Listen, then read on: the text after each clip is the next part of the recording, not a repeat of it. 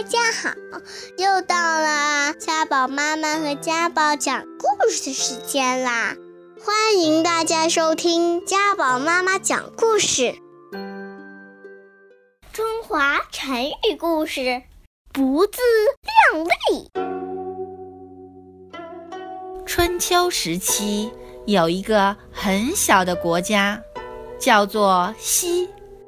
西国不仅面积很小，人口也少得可怜。它和旁边的大国郑国相比，就像大象旁边站了一只小兔子，简直微不足道。但是西国的国王却是个自视甚高的人，而且脾气非常暴躁。有一次，西国和郑国之间因为一点小事闹了矛盾，互不相让，结果双方都翻了脸。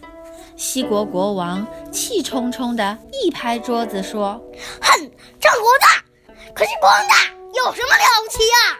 我才不杀他们呢！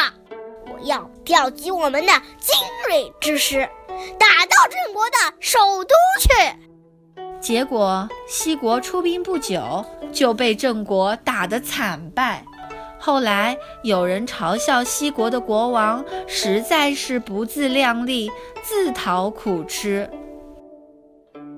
不自量力这则成语常用于比喻不能实事求是地估计自己的力量。